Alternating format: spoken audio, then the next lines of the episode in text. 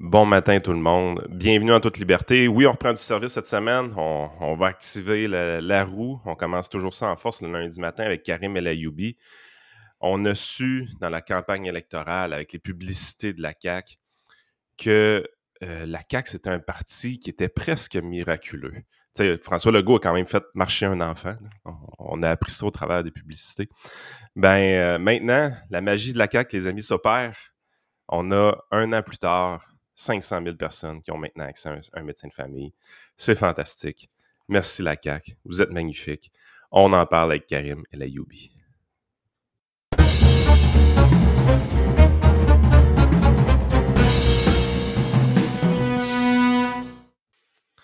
Karim, écoute, euh, quand le PCQ annonce de leur côté qu'ils veulent euh, amener une mixité de la pratique, l'argument qui est le plus souvent avancé pour leur dire qu'ils sont dans le champ, c'est qu'est-ce que vous allez faire? Vous allez faire apparaître des médecins? Euh, mais finalement, on, se rend compte que faire apparaître des médecins, c'est pas si compliqué que ça. La, la CAQ vient de réussir le, le coup. On vient d'annoncer 500 000 personnes qui maintenant ont accès à un médecin de famille. finalement, c'était faisable, Karim. C'était faisable. Ben oui, c'est. Écoute, Yann, ça dépend, ça vient de qui, là, mais, euh, avec nous, ça aurait été impossible, mais avec la CAC, on voit, là, c'est pas, c'est possible de faire apparaître des médecins du jour au lendemain comme ça. Écoute, euh, je sais pas qu'est-ce qu'ils ont, mais comme tu l'avais dit, euh, moi, ça a été peut-être mon âge. Je suis content que tu introduises de cette façon-là. Là. C'était pas stagé, je savais même pas que tu allais l'introduire comme ça. Mais moi, je dois l'avouer, je dois m'en confesser. Ça a été mon moment fort de la campagne lorsque j'avais vu que M. Legault était capable de faire marcher des bébés. Ça, Quelle publicité fantastique. J'avais adoré, cette annonce-là.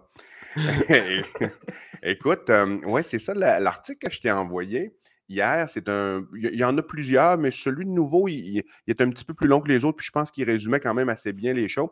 Quand on regarde un peu, bon, euh, on annonce maintenant que suite au plan santé de M. Dubé, 500 000 Québécois de plus ont accès à un médecin de famille maintenant. OK? Euh, il y a quand même une nuance ici. Il y a quand même une nuance. On taxait un médecin de famille, c'est-à-dire qu'ils ont été pris en charge par un médecin de famille. Moi, demain matin, je peux prendre 500 patients de plus, 1000 patients de plus. Ça ne veut pas dire que je vais faire plus d'actes à la fin de l'année, puis ça ne veut pas dire que je vais offrir plus de services nécessairement, mais ils vont être enregistrés à mon nom. Donc ça, OK. Est-ce que c'est mauvais en soi? Je ne dis pas que c'est mauvais, là, mais il faut remettre les choses en perspective. Souvenons-nous, lorsque M. Barrett était ministre de la Santé, il avait mis des incitatifs très puissants pour la prise en charge des patients, c'est-à-dire une rémunération qui était assez importante, particulièrement pour les vulnérables, ce que je pense qui était correct. Euh, et on avait vu. Ah, c'est des patients chroniques pas. Je pense qu'il y a certains médecins qui pouvaient peut-être esquiver euh, d'en avoir trop, par exemple, ou des choses comme ça. Tout à fait. Donc, on se retrouvait, euh, le patient, par exemple, la madame de 82 ans, diabétique, euh, qui a fait trois infarctus du myocarde avec une insuffisance cardiaque, elle est beaucoup plus lourde à prendre en charge que le, jeune homme de 28 ans qui court des marathons. On s'entend? Euh, donc, il y avait, on, se rendait compte, puis le docteur Barrett avait raison, on se rendait compte qu'il y avait des médecins qui couraient, les, qui couraient trop les patients jeunes et en bonne santé en raison d'un manque d'incitatifs pour prendre des patients plus lourds. Et il avait mis ces incitatifs-là. On avait vu avec les statistiques, on avait clairement vu que la statistique, qu'il y avait une augmentation de la prise en charge euh, des, patients. Il y avait plus de médecins qui, qui, étaient pris en charge par un médecin de famille. Euh, Parce que Karim, corrige-moi, quelqu'un comme moi, j'ai 38 ans, bon, un petit peu, un petit surpoids, certains diront un plus gros surpoids, mais euh, relativement en forme, je prends pas de médicaments, j'ai pas de maladie chronique. Combien de fois, ben, je dirais par année, combien de fois par décennie je devrais voir un médecin c'est pour un rendez-vous? Euh? Avant, avant l'âge de 40 ans, à moins que tu aies des facteurs de risque principaux, des antécédents familiaux principaux, il n'y a plus ce qu'on appelle les, check-ups annuels, entre guillemets. Plus, on s'est rendu compte, selon les études, c'est plus pertinent. À part, c'est sûr que si, par exemple, ton père a eu un cancer du côlon à 40 ans, ben, on va commencer à te suivre avant ça. Mais sinon, toi, théoriquement, tu, tu, ne, tu, devrais aller chez le médecin en fonction euh, de euh, si tu as facteur de risque, en fonction de tes besoins. On oriente les, les, les consultations autour de tes besoins. C'est aucunement pertinent, par exemple, que ma secrétaire t'appelle si tu étais mon patient, puis te dise, il faut que tu viennes, le médecin veut te faire un check-up pas pertinent pour toi, euh, en fonction de, ce que tu me dis de, ton état de santé. À partir de l'âge de 40 ans, il y a certains tests qu'il faut faire plus, euh, plus réguliers. Et à partir de l'âge de 50 ans, encore plus. Et en fonction des, facteurs de risque et des maladies qu'on découvre de plus en plus. Euh, donc, oui, c'est clair que. il y a un patient qui a une maladie chronique, au contraire, lui, combien de fois par année devrait voir son médecin à peu près?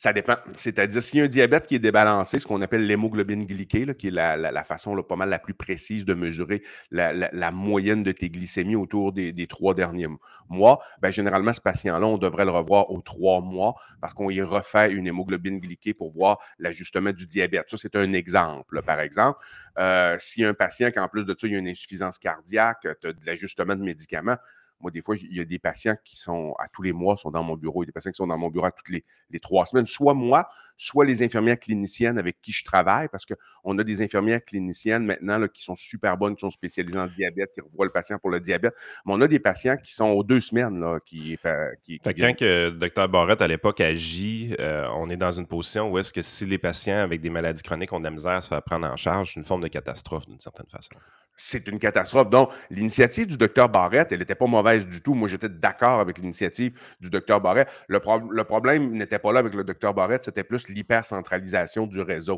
la création des CIS, des CIUS, c'était beaucoup ça le problème. Mais il s'était rendu compte qu'il y avait, euh, que, c'était très problématique, la prise en charge des patients vulnérables. Il avait mis un incitatif et il avait menacé aussi avec le bâton de dire, pour essayer, parce que là, on, va on, en, arrive, on, en arrive à l'autre aspect. Euh, le ministre Dubé également euh, en négociant avec la FMOQ, euh, il a mis certains incitatifs en place pour la prise en charge des patients, ce qui fait en sorte qu'on voit qu'il y en a maintenant. C'est un fait, on ne peut pas le nier. Il y en a 500 000 de plus qui ont, euh, ont été pris en charge. OK. Maintenant, ce qu'on s'était rendu compte avec le, docteur Barrett, c'est que oui, les patients étaient pris en charge, et lui-même le remarquait, mais on avait un problème, il y avait un problème d'accessibilité. C'est-à-dire, être pris en charge ne signifie pas que quand tu appelles, tu vas avoir un rendez-vous à l'intérieur d'une semaine.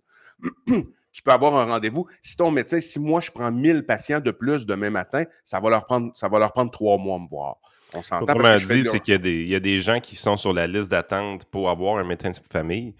Mais il y a des gens qui ont officiellement un médecin de famille, mais s'ils veulent le voir, il y a une liste d'attente là aussi. Pour le... Il y a une liste d'attente très longue et souvent, ils vont se ramasser soit dans, une clinique sans rendez-vous ou ils vont se ramasser à l'urgence parce qu'ils ne sont pas capables de voir leur médecin. Donc, c'est beau, c'est beau, puis c'est ça que la façon dont l'article est fait, on dirait que c'est comme merveilleux, c'est la, la magie de la CAC, mais il y a quand même beaucoup de nuances. Il va falloir mesurer statistiquement parlant, est-ce que ces patients-là ont vraiment accès à leur médecin. Puis avoir accès, ça ne veut pas juste dire avoir ton nom à se filier avec un médecin, ça veut dire soit médecin, soit une infirmière praticienne, on s'entend. Ça veut dire avoir, avoir la possibilité de le voir en temps raisonnable. Lorsque tu appelles, puis ça prend deux mois, voire trois mois, pour moi, c'est pas raisonnable du tout. Là. Pas pour, euh, pour une chirurgie, dans certains cas, oui, mais pas pour, pour, avoir accès à ton médecin ou, ton, ou ta praticienne de première ligne la mesure, là, j'avais vu des chiffres pour la région de Bellechasse parce que ma femme pratique dans Bellechasse, évidemment, comme, pharmacienne. Fait que j'avais les chiffres à ce moment-là. Puis il y avait eu des départs de médecins importants dans la région. Tu sais, Bellechasse, c'est genre 35 000 personnes. C'est pas beaucoup de monde. Puis il y avait des médecins qui avaient du 3500, du 4000 euh, patients de leur côté qui ont décidé de prendre leur retraite ou qui sont en train de prendre leur retraite. Euh, ce qui faisait que le nombre de patients orphelins allait monter dans la zone du 12 000 environ euh, pour une région de 35 000 habitants. Fait que tu es vraiment dans une position où est-ce qu'ils ont été quand ils ont mis en place le GAP, je pense que ça a été mis au début en place dans le Bas-Saint-Laurent, par exemple, où est-ce que là, il y avait des problèmes d'accessibilité. Ensuite, ça a été mis en place très rapidement dans une place comme Bellechasse. Puis le, but du GAP, c'était de, redistribuer un peu le, les tâches avec différents intervenants du réseau de la santé. Les pharmacies, évidemment, ont été mises à contribution, les cliniques sans rendez-vous, ainsi de suite. Puis ça a fait comme un, réseau pour décharger un peu le, système public, si on veut. Mais euh, ce que tu me disais, c'est que c'est pas ça qui est arrivé. La prise en charge des médecins qui, a été euh, le 500 000 qu'on vient d'annoncer, c'est pas des patients qu'on a tout simplement débloqué le gap pour eux autres. C'est pas tout à fait ça qui s'est passé. la, grosse ici, ce qui est important là, vraiment le, euh, le, danger potentiel avec le gap. Je dis pas que le gap faut l'annuler complètement, c'est pas ça, mais il faut que ce soit assez temporaire tant qu'à moi. Ce qu'on appelle, c'est le guichet d'accès à la première ligne. Ce qu'il cache de façon sous-jacente, le gap et le, danger qu'il peut y avoir, c'est que le gap, c'est pour les patients orphelins, c'est pour les patients qui n'ont pas de médecin de famille. C'est correct de vouloir faire en sorte que les patients orphelins n'aient pas obligé de passer à, l'urgence et aillent voir un, médecin, OK? Euh, en, en clinique de première ligne qui n'est pas une urgence. Cependant, l'incitatif financier avec le gap est tellement puissant que ça devient significativement plus payant de voir des patients sur le GAP, donc de voir des patients orphelins, que de voir tes propres patients que tu as pris en charge. Tu comprends? Donc là, à partir de ce moment-là. Il y a un nouveau problème. E, exactement. Et là, c'est comme je le vois comme étant une redistribution de l'offre, mais pas une augmentation globale de l'offre de service. Parce qu'à partir du moment où tu vois ton, un patient orphelin du GAP, ben, tu n'as pas ce temps-là pour voir ton patient que tu as pris en charge, que tu es son médecin de famille. Et là, elle est là la grosse nuance ici ce qu'il faut ultimement, que ça s'appelle GAP, que ça s'appelle guichet d'accès à n'importe quoi, il faut que tu augmentes l'offre de service global. Pour augmenter l'offre de service global, moi, ça fait un bout de temps que je le dis, mais là, en tout cas, ça va peut-être avoir plus de crédibilité. C'est quelqu'un d'autre qui le dit, c'est le président de la Fédération des médecins omnipraticiens du Québec, le docteur Amiot. Il manque au moins 1100 médecins de famille. Moi, je l'avais calculé à peu près 1000 au cours de la dernière campagne. Lui va plus loin encore, le président de la FMOQ. Il dit qu'il en manque au moins 1100. Donc ça, et pourquoi, lorsque tu parlais dans Bellechasse, par exemple, si on voit ça ici dans les Laurentides, il y a plusieurs médecins plus âgés qui prennent graduellement leur retraite. Ces médecins-là voyaient avec 4-5 000 patients, 3, 4, 5 000 patients. Aujourd'hui, oubliez ça. Là. Vous n'aurez pas un jeune médecin qui va aller chercher 4-5 000 patients. Je vais vous dire pourquoi. Il y a plusieurs raisons. OK? Anthropologiquement, ben, anthropologiquement parlant, les sociétés ont changé. Les gens, euh, on n'est plus. Euh, avant, les, médecins, ils arrivaient chez eux, il n'y avait pas, grand-chose à faire. C'était très, beaucoup, c'était très patriarcal. Ils voyaient, comme la, la, société l'était, euh, l'était jadis, c'est-à-dire aujourd'hui, c'est beaucoup, il y a plus de conciliation travail-famille, les médecins, même ceux qui, ceux qui sont des hommes, ils veulent voir leurs enfants autant que, autant que leurs conjointes. Donc, il y a, les, ah, les, deux parents travaillent. J'ai vu des médecins femmes où est-ce que l'homme devenait au foyer à un moment donné parce que justement le rythme de travail était tellement intense que pour s'occuper des deux, trois ou quatre enfants, ben c'était plus intelligent que l'homme arrête de travailler parce que le salaire était quand même vraiment intéressant du, côté de la femme. C'est des choses qu'on voit également. Mais évidemment, le, modèle classique, c'était un peu plus les hommes à l'époque. Donc, l'homme pourvoyeur travaillait beaucoup, beaucoup, beaucoup d'heures pour amener beaucoup, beaucoup, beaucoup d'argent à la maison. Puis souvent, on avait un mode de vie qui avait euh, femme au foyer euh, dans, ce contexte-là. Puis là, je ne parlerai pas des médecins qui ont deux, trois divorces à leur actif en plus, qui ont des pensions payées. non, c'est ça. Puis, tu sais, tu as, cet aspect-là. Et tu as l'aspect aussi, il faut regarder euh, l'exigence de l'ordre professionnel du collège pour la tenue des dossiers. Ce n'est plus la même chose qu'avant. Avant, là, à une certaine époque, les médecins, ça, pouvait écrire euh, raison de consultation, diagnostic, traitement, trois lignes. Aujourd'hui, tu ne peux plus faire ça. C'est-à-dire, tu, vois, beaucoup de paperasse il faut que tu décrives qu'est-ce que tu fais. Il faut que tu décrives ton examen physique. Il faut que tu démontres dans ta note parce que si tes notes vont, deviennent inspectées, il faut que tu démontres la démarche clinique. Ça, ça prend beaucoup de temps. Moi, je prends plus de patients à écrire dans le, dans le dossier des patients qu'à voir les patients comme tel.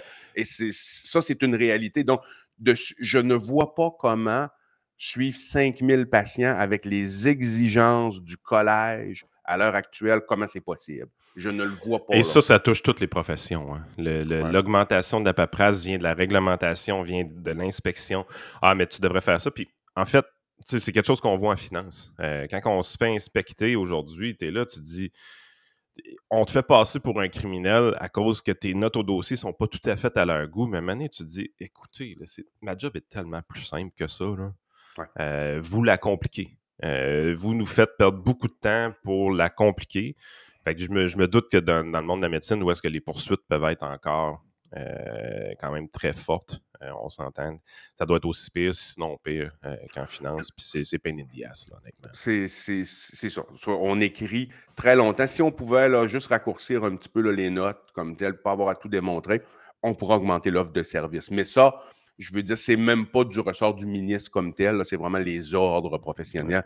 C'est euh, le, ministre ne peut pas s'ingérer dans, ce type de choses-là. Et quelque chose que je vais dire aussi dans, les incitatifs qui amènent les médecins à travailler moins d'heures dans une semaine, les impôts. Euh, c'est plate, mais dans les années 70, 80, 90, on n'était pas taxé à 53% Ah ouais, ouais, mais on leur a donné le droit à l'incorporation. Oui, mais non. On a donné le droit à l'incorporation des médecins.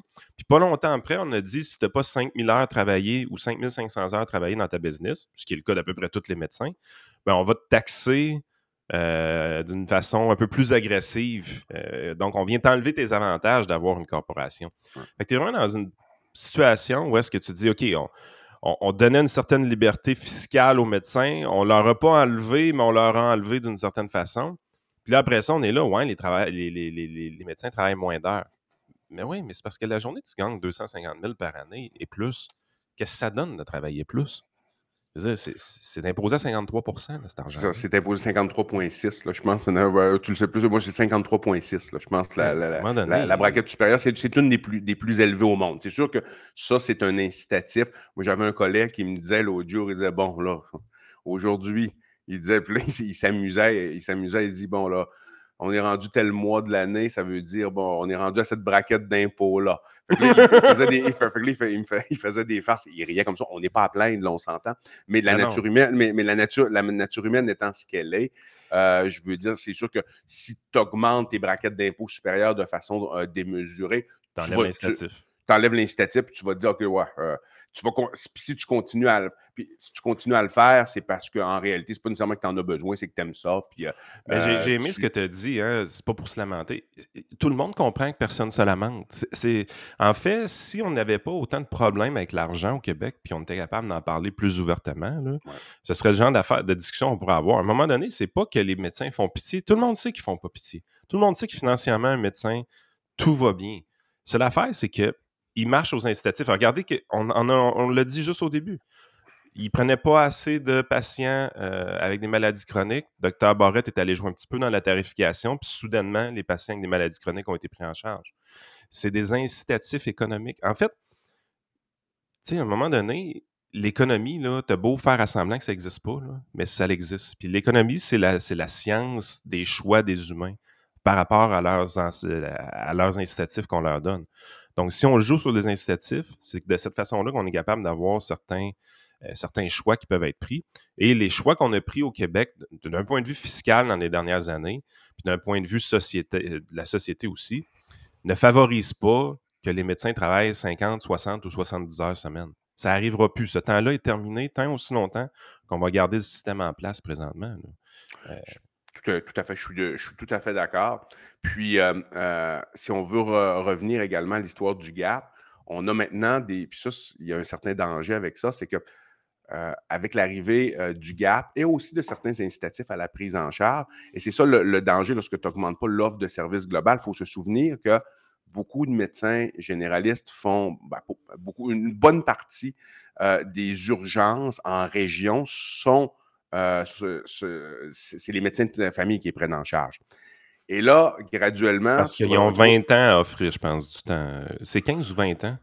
Euh, non, c'est euh, c'est pas, la, pas la même chose. Tu n'es pas, obligé d'en faire comme tel. Ça dépend dans la région où est-ce que tu vas. Euh, ça, l'histoire du 15 ans, c'est à partir du moment où est-ce que tu as 15 ans de, de, pratique, tu peux aller où ce que tu veux puis faire ce que tu veux. OK? Euh, par contre, là, ça dépend. Là, c'est ce qu'on appelle les PEM puis les PREM. C'est-à-dire, disons que tu es dans une région puis ils ont besoin de médecins à l'urgence ou en CHSLD ou une affaire comme ça. Bien, le pool de médecins qui sont là, ils vont dire, nous, euh, parce que c'est pas tout le monde qui aime ça faire de l'urgence, pas tout le monde qui peut en faire. Même chose pour le CHSLD. Donc là, faut, on a des, tâches à remplir. Puis nous, ben, il y en a que euh, des médecins qui sont à notre bureau qui font du CHSLD. Moi, j'aime pas ça, faire du CHSLD. Donc, je fais, de, je fais principalement de l'urgence. Tu compenses autrement. Euh, exactement, c'est en, plein ça. Mais là, lorsque tu mets des incitatifs pour la prise en charge au bureau, la prise en charge via le GAP, qui sont tellement puissants, en ce moment, tu te retrouves dans une situation Euh, moi, c'est plus. Si je fais de l'urgence en ce moment, c'est parce que j'aime ça. C'est parce que c'est ce qui me motive le plus. Euh, mais euh, c'est plus payant être au bureau qu'être à l'urgence de mon côté. Là. Même si la responsabilité professionnelle à l'urgence, elle est une bonne coche au-dessus. Même si le, niveau, de le, niveau de formation qu'il faut que tu aies, puis il faut que tu te tiennes à jour sur plusieurs choses, c'est plus exigeant à, l'urgence. On va créer un problème, Écoute, moi, moi, tu fais juste me donner ça comme information. Tu sais, je ne suis pas médecin, mais tu me dis, assis dans mon bureau, moins de risques, euh, environnement de travail sain, contrôlé, plus simple, moins stressant, plus payant. c'est la réalité. On sait ce qui va arriver. Là. Il va manquer de médecins aux urgences. c'est le, le danger en soi. Donc, à partir du moment où il faut toujours le voir dans une offre de service globale, pour augmenter l'offre de service, tu peux augmenter ton nombre de médecins. Puis là, tu te ramasses, mettons que tu augmentes ton nombre de médecins de famille comme tel, tu vas te ramasser que tu as des médecins de famille qui sont super bons à l'urgence, qui aiment ça, faire ça, bien, ils vont s'occuper de l'urgence. Puis tu en as qui aiment mieux le bureau, ils vont s'occuper du bureau. Tu en as qui aiment mieux les CHSLD, ils vont s'occuper des CHSLD. L'autre chose, bien, on en avait déjà parlé, c'est le décloisonnement des professions et les incitatifs aux autres professionnels. Comme par exemple le pharmacien via les lois 31-41, mais il faut que tu donnes l'environnement euh, autour pour qu'il puisse être en mesure d'honorer ces lois-là, les lois 31-41, qui leur donnent quand même la possibilité d'aller euh, d'aller assez loin. Mais, les pharmaciens ont le même problème que les médecins. Eux aussi sont contingentés à l'université. Donc, le bassin, puis eux aussi vivent le problème, la problématique suivante que les, pharmaciens, les pharmaciens de 2023 font moins d'heures en général que les pharmaciens de 1995. Euh, tout le monde est un peu dans le même. En fait, de ce que je comprends assez rapidement, là, c'est que notre système de contingentement à l'école, c'est pas adapté à la nouvelle réalité des humains de 2023. Donc, ils veulent travailler moins. Donc, puis, entre toi puis moi, là, euh, là c'est des chiffres de l'époque, mais dans le temps que ma femme s'est qualifiée, elle avait appliqué en médecine, euh, elle, elle appliqué en pharmacie aussi, ça prenait à peu près 34 de cotère pour être accepté en médecine, puis à peu près 32 de cotère en pharmacie c'est à peu près ça. Oui, exactement. C'est ce range-là. Sérieusement, un médecin à 32 de cotère, est-ce qu'il est dangereux? Zéro. Zéro. Puis, et, même, et même, tu t'en rends compte au niveau de la pratique, c'est-à-dire que la cotère, qu'est-ce qu'elle veut dire? Bon, elle veut dire, elle veut dire que euh, elle va témoigner ben, du fait, d'une certaine façon, un certain IQ, ça veut dire si tu es capable d'avoir en haut de 30 de cotère, généralement, tu es capable de comprendre un concept puis tu n'es pas déficient. OK? Donc, ça, à partir de ce moment-là, c'est ça. Et l'autre point, c'est un peu la rigueur au travail. C'est-à-dire comment tu es, capable d'avoir une rigueur au travail, d'étudier, puis d'être fiable, entre guillemets. C'est un travail à faire, c'est un travail à remettre. Entre 32 et 34, il n'y a pas de différence. Il y a pas, je veux dire, il n'y a pas de différence. la différence, c'est quoi? Euh, puis, quand tu es rendu dans ces, dans ces chiffres-là de cottage, je me rappelle, en tout cas, si c'est encore la même chose, c'est juste par. 90 de moyenne, et plus. Et, ce qui fait la différence, c'est comme c'est le petit détail de bas de page à quelque part. Que, ah euh, des, fois, il y a un peu de chance là-dedans.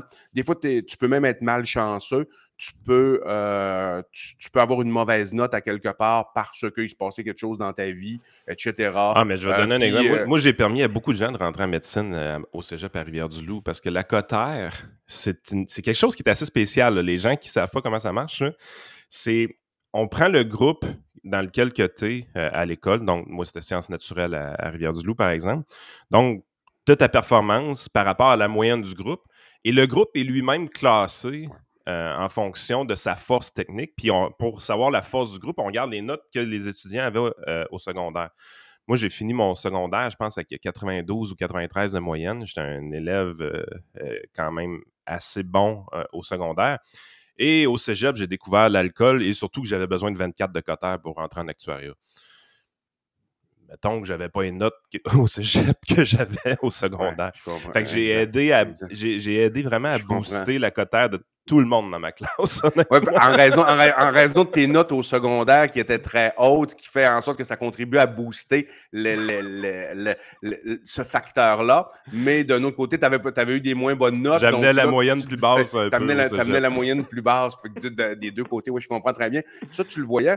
Euh, je, me, rappelle, ma, dans, ma copine de l'époque, elle, elle avait à peu près autour de, qui, est pharmacienne aujourd'hui, elle avait autour de 31 de quota quand elle était à Chicoutimi. Puis à un moment donné, elle avait fait un cours au cégep Garneau, parce que tu à Québec.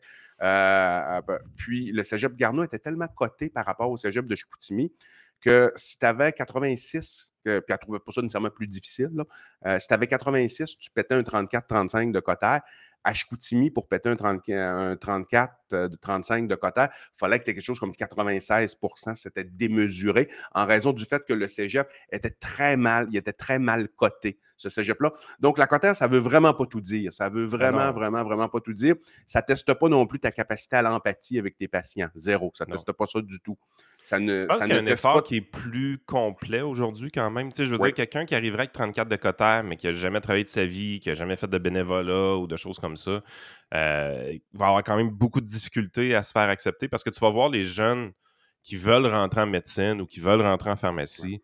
Euh, ils vont essayer d'aller chercher des emplois justement dans des pharmacies communautaires pour essayer de, bonifier leur CV. Et ils vont même essayer de faire des activités parascolaires, des activités de bénévolat pour les mettre sur le CV parce que c'est rendu important. Mais tu sais, là, tu es là, tu te dis, OK, on parle de contingentement au niveau de l'école?